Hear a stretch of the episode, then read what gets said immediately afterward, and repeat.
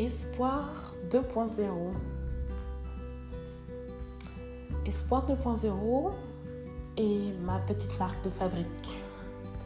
Je suis née à Montero et je souhaiterais pouvoir discuter d'un ensemble de sujets qui touchent au quotidien de la vie de femme, de la vie de famille, de la vie de couple, de la vie de professionnel,